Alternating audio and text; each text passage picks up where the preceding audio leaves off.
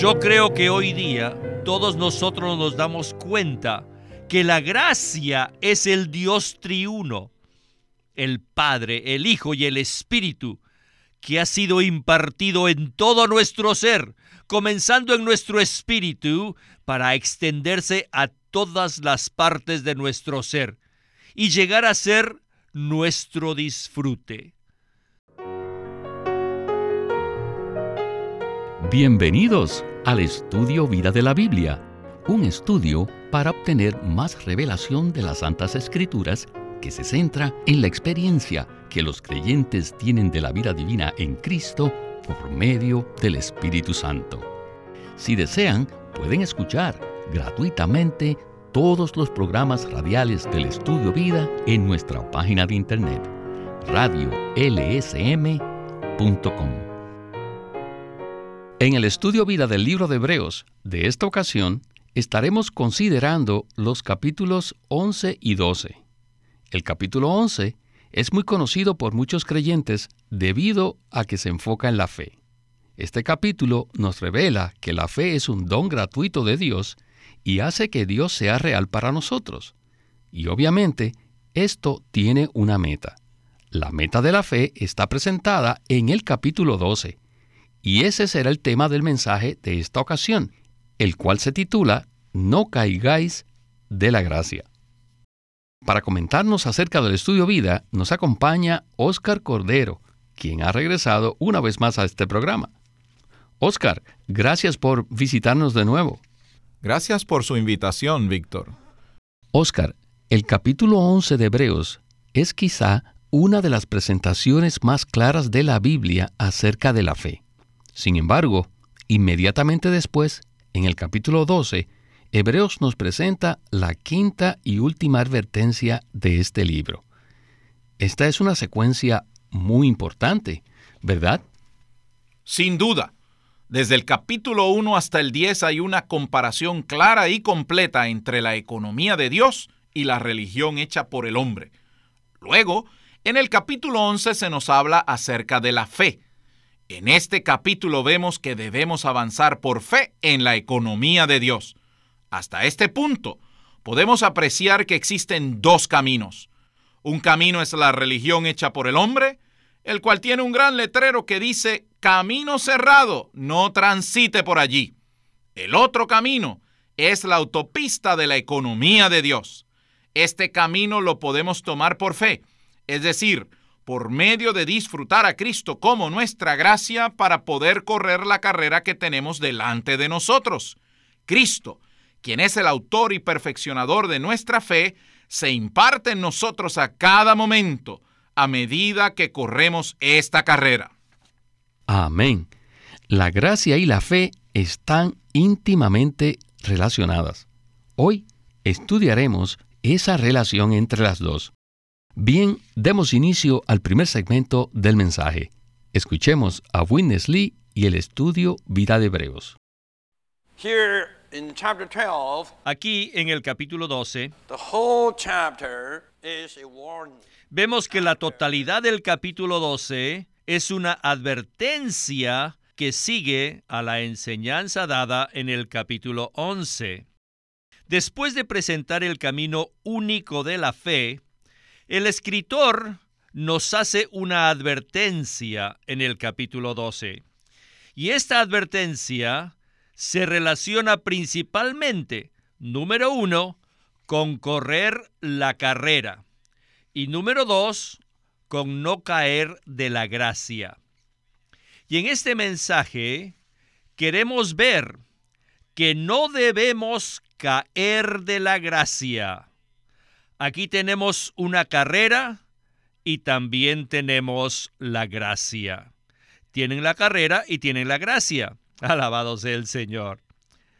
La gracia es suficiente para la carrera y la carrera necesita la gracia. Pero ahora venimos a un punto muy importante y este es, ¿qué es la gracia? Cuando yo era joven, fui enseñado por algunos de los grandes maestros que la gracia significa que nosotros no podemos hacer nada y que Dios hace todo por nosotros. Según esta enseñanza, el Señor hace todo por nosotros y nosotros no tenemos necesidad de hacer nada. Cualquier cosa que hagamos es una obra y entonces eso no es la gracia.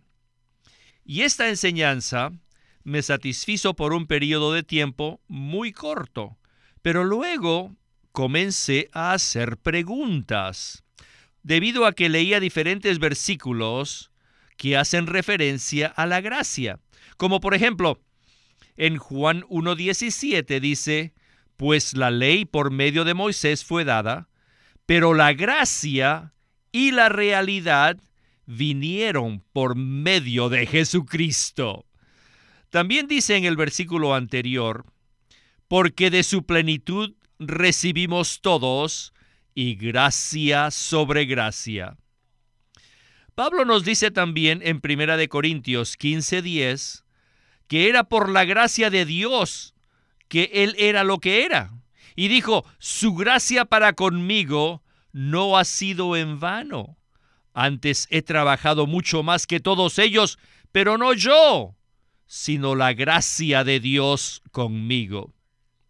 Un día, mientras estaba comparando este versículo con Gálatas 2.20, donde Pablo dice, ya no vivo yo, mas vive Cristo en mí, y cuando lo comparaba con Primera de Corintios 15 que dice, no yo sino la gracia de Dios conmigo, inmediatamente me di cuenta lo que significaba la gracia. La gracia es Dios en Cristo que se ha impartido en nuestro ser para que lo disfrutemos en nuestra experiencia. La gracia no es simplemente la obra que el Señor hace por nosotros, sino que la gracia es el propio Dios triuno que ha sido impartido en nuestro ser para que lo experimentemos como nuestro disfrute. Esto es gracia. Así es que, en resumen, la gracia es el Dios triuno que nosotros experimentamos. Esto es la gracia. Yo creo que hoy día todos nosotros nos damos cuenta que la gracia es el Dios triuno, el Padre, el Hijo y el Espíritu, que ha sido impartido en todo nuestro ser, comenzando en nuestro espíritu, para extenderse a todas las partes de nuestro ser y llegar a ser nuestro disfrute. Si estamos claros respecto a esta definición, les digo hermanos, podremos saber de qué estamos hablando y qué estamos experimentando. Esta es una visión profunda de la gracia de Dios. La definición tradicional de la gracia es que nosotros no podemos hacer nada y que es un favor inmerecido de parte de Dios. No obstante, la definición que hemos escuchado de Winnesley va mucho más allá. Entonces, Oscar, ¿podría usted hablarnos acerca de esta visión tan elevada de la gracia? Es un privilegio poder escuchar esta definición tan elevada de la gracia.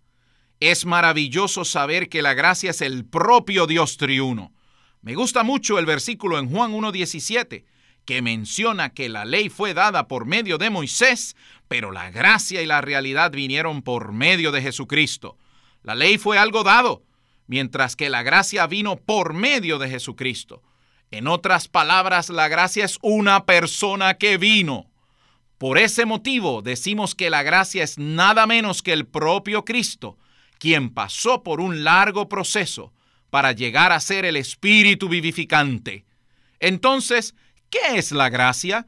La gracia es Dios el Padre, corporificado en Dios el Hijo, quien hoy día es impartido en nosotros como el Espíritu vivificante para ser nuestro disfrute. Por tanto, la gracia no es simplemente un favor inmerecido ni algo que Dios hace por nosotros. Es el Dios triuno en Cristo, como el Espíritu vivificante, quien es nuestro suministro y disfrute, el cual nos capacita para vivir una vida celestial en la tierra. Oscar, a través de los años he notado que Winnesley casi siempre vincula la palabra disfrute con la palabra gracia. Y esto es así porque a través de la revelación neotestamentaria vemos que el Señor desea impartirse en nuestro ser para ser nuestro disfrute.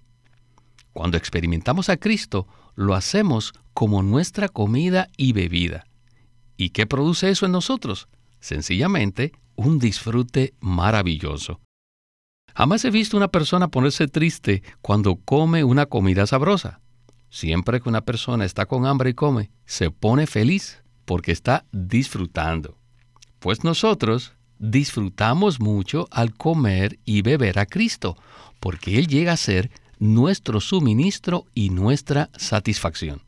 Por tanto, podemos decir que la gracia consiste en disfrutar a Cristo como nuestro todo. Bueno, regresemos de nuevo con Witness Lee. Adelante. La gracia de Dios ha venido a nosotros por medio de Cristo. La ley fue dada, mientras que la gracia vino.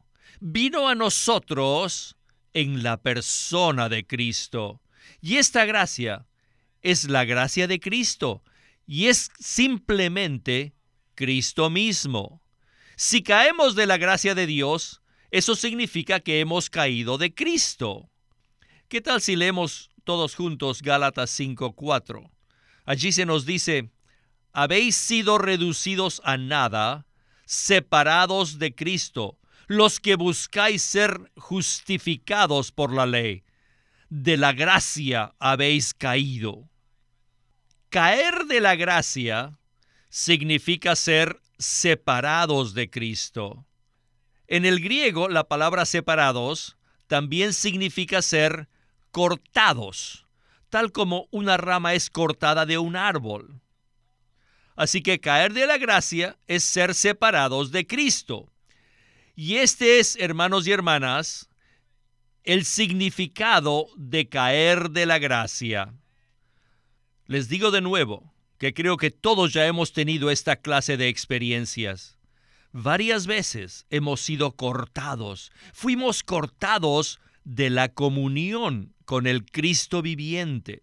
Y cuando fuimos cortados de la comunión, tuvimos la sensación de que estábamos lejos de la gracia. Pero, por el contrario, cuando estamos en una comunión íntima con nuestro querido Señor, tenemos la profunda sensación de que estamos en la gracia. La gracia está allí para que nosotros la disfrutemos y para que Él sea nuestra fortaleza, para fortalecernos. Los creyentes hebreos estaban a punto de caer de la gracia de Dios, lo que significaba abandonar el disfrute de Cristo en el camino del nuevo pacto y estaban en peligro de regresar a su vieja religión. ¿Por qué podemos decir esto? Debido al arreglo de los muebles del tabernáculo, el cual es una revelación que nos muestra el disfrute de Cristo. En el altar disfrutamos a Cristo como nuestros sacrificios. En el abacro disfrutamos a Cristo como el Espíritu vivificante que nos lava. En la mesa de los panes de la preposición disfrutamos a Cristo como nuestra provisión diaria. Y en el candelero de oro disfrutamos a Cristo como nuestra luz de vida. En el altar del incienso le disfrutamos como la fragancia de resurrección, por medio de la cual podemos ser aceptados por Dios. Y finalmente, en el lugar santísimo, disfrutamos a Cristo como el maná escondido, como la vara de Aarón que reverdeció y como la ley de vida. Este es el disfrute de Cristo conforme al camino del nuevo pacto. Si los antiguos creyentes hebreos hubieran renunciado a este camino, ellos habrían caído de la gracia. Oscar, En el segmento que acabamos de escuchar, vimos que la quinta advertencia contenida en el libro de Hebreos se relaciona con caer de la gracia. Entonces, ¿qué significa caer de la gracia? Bueno, caer de la gracia significa ser cortados de Cristo. Y podemos decir que esto es algo drástico y sorprendente. Entonces, ¿será que alguna vez habíamos considerado que caer de la gracia o ser cortados de la gracia significa abandonar el disfrute de Cristo en el nuevo pacto. Sin duda, esto es muy sorprendente, ¿verdad? Estoy completamente de acuerdo con usted. Esto es algo impactante. Aquí no se trata de que hagamos algo malo, por así decirlo. Sencillamente caer de la gracia significa abandonar el camino del nuevo pacto, que consiste en disfrutar a Cristo Dios se siente ofendido si nosotros tomamos un camino diferente al de disfrutar a su Hijo. Esto se ve claramente a todo lo largo del Nuevo Testamento. Según el cuadro del tabernáculo en el Antiguo Testamento, el arreglo de sus muebles es una revelación acerca de nuestro disfrute de Cristo en el nuevo pacto.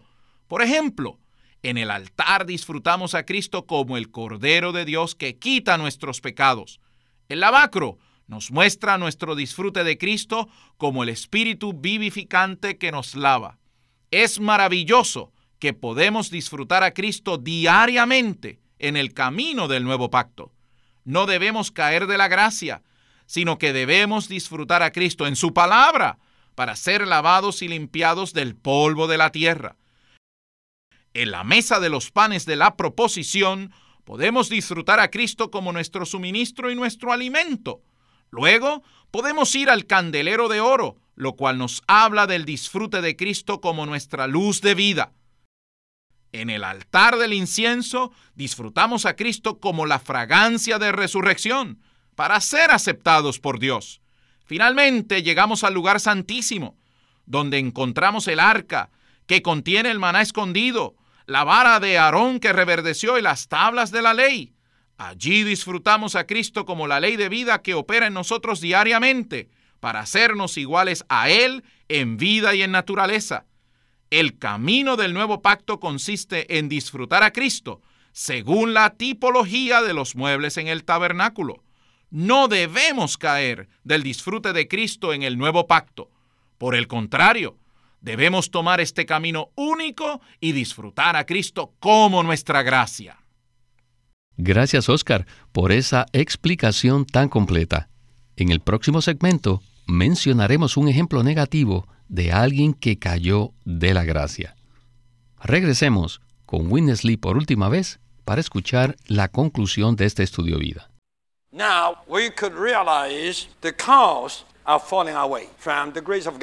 Ahora hablaremos de las causas para caer de la gracia de Dios. Here, the apostle gave us three causes. Aquí el apóstol nos habla de tres causas. Number one, a bitter root.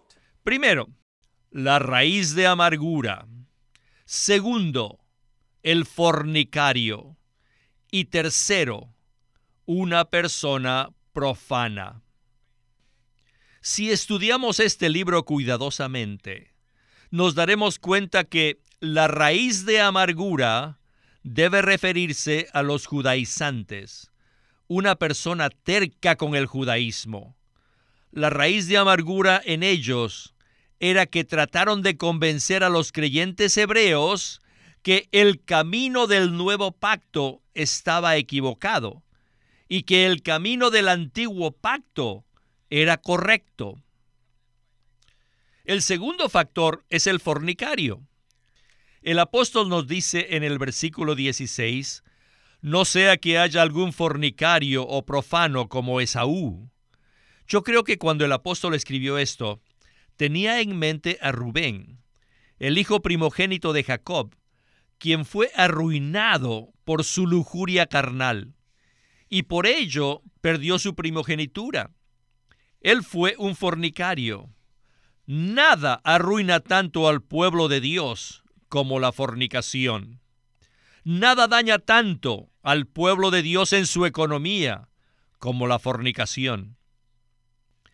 La tercera causa es la persona profana. ¿Qué es una persona profana? Bueno, una persona profana es una que ama al mundo, que ama las cosas del mundo, que ama la mundanalidad, al igual que el entretenimiento de las cosas físicas.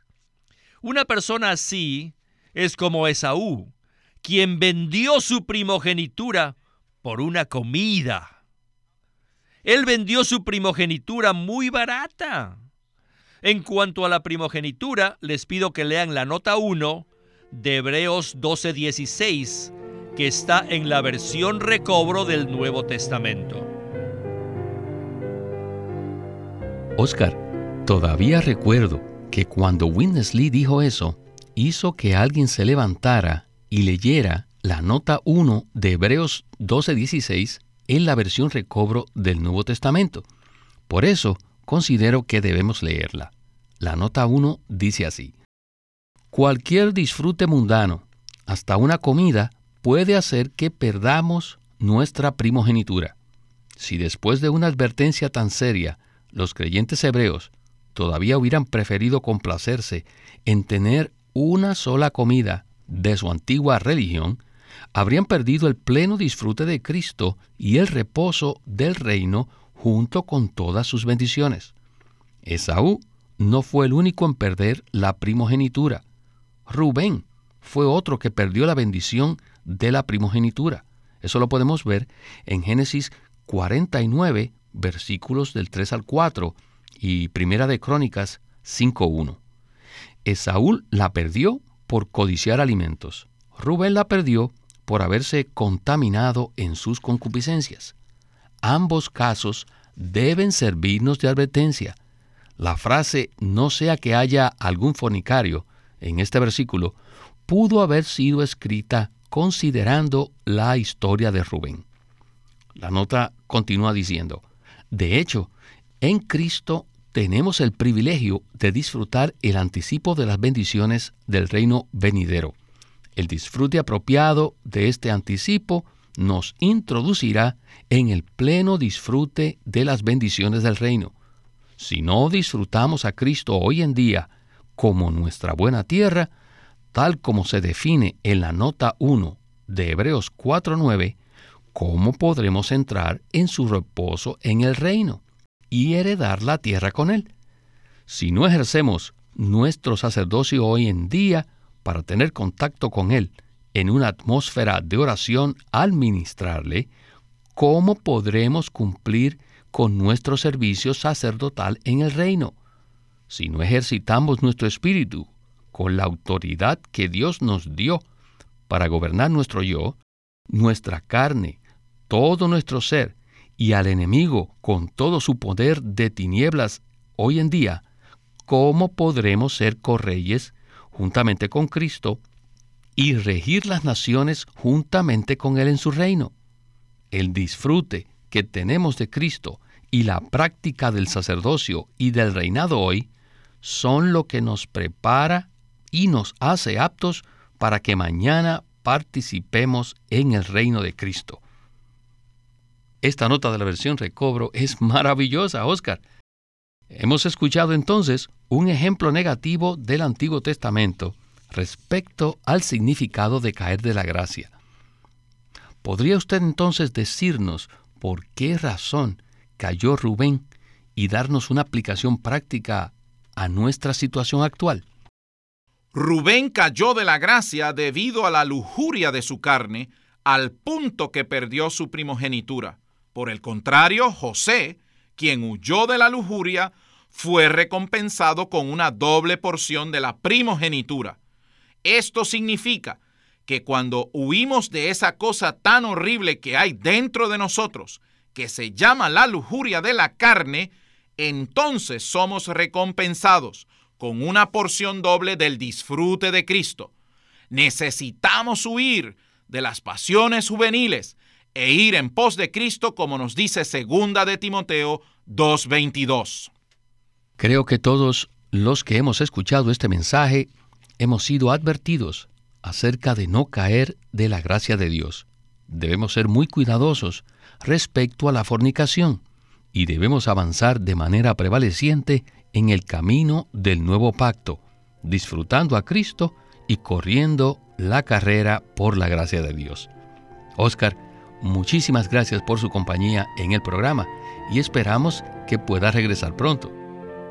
Así lo espero. Muchas gracias por la invitación. Este es Víctor Molina haciendo la voz de Chris Wilde, Oscar Cordero la de Dick Taylor y Walter Ortiz la de Witness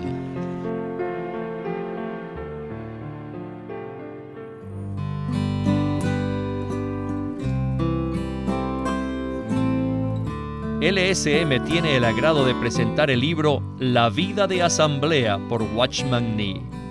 En 1933, Watchman Nee dio una serie de mensajes donde presentó lo que la iglesia debe ser al tener la vida de Dios, al tener la autoridad apropiada, al ejercitarse para tener una comunión apropiada y tener las reuniones apropiadas dentro de los límites que Dios ha ordenado puede obtener este libro, La vida de asamblea, en su librería cristiana o llamándonos al 1-800-810-1149. La vida de asamblea por Watchman Nee, un libro maravilloso acerca de la iglesia. Queremos animarlos a que visiten nuestra página de internet libroslsm.com. Allí encontrarán la Santa Biblia versión recobro con sus notas explicativas y libros en formato electrónico. Por favor, visite nuestra página de internet libroslsm.com. Queremos presentarles la versión recobro del Nuevo Testamento. Junto con el texto tenemos extensas notas de pie de página escritas por Witness Lee a diferencia de anotaciones típicas para estudiar que giran en torno al contexto histórico, geográfico y biográfico de la Biblia, las notas de la versión recobro recalcan el contenido espiritual de la palabra de Dios, abriendo así la revelación de la verdad divina y subrayando la provisión de vida que está contenida en las escrituras.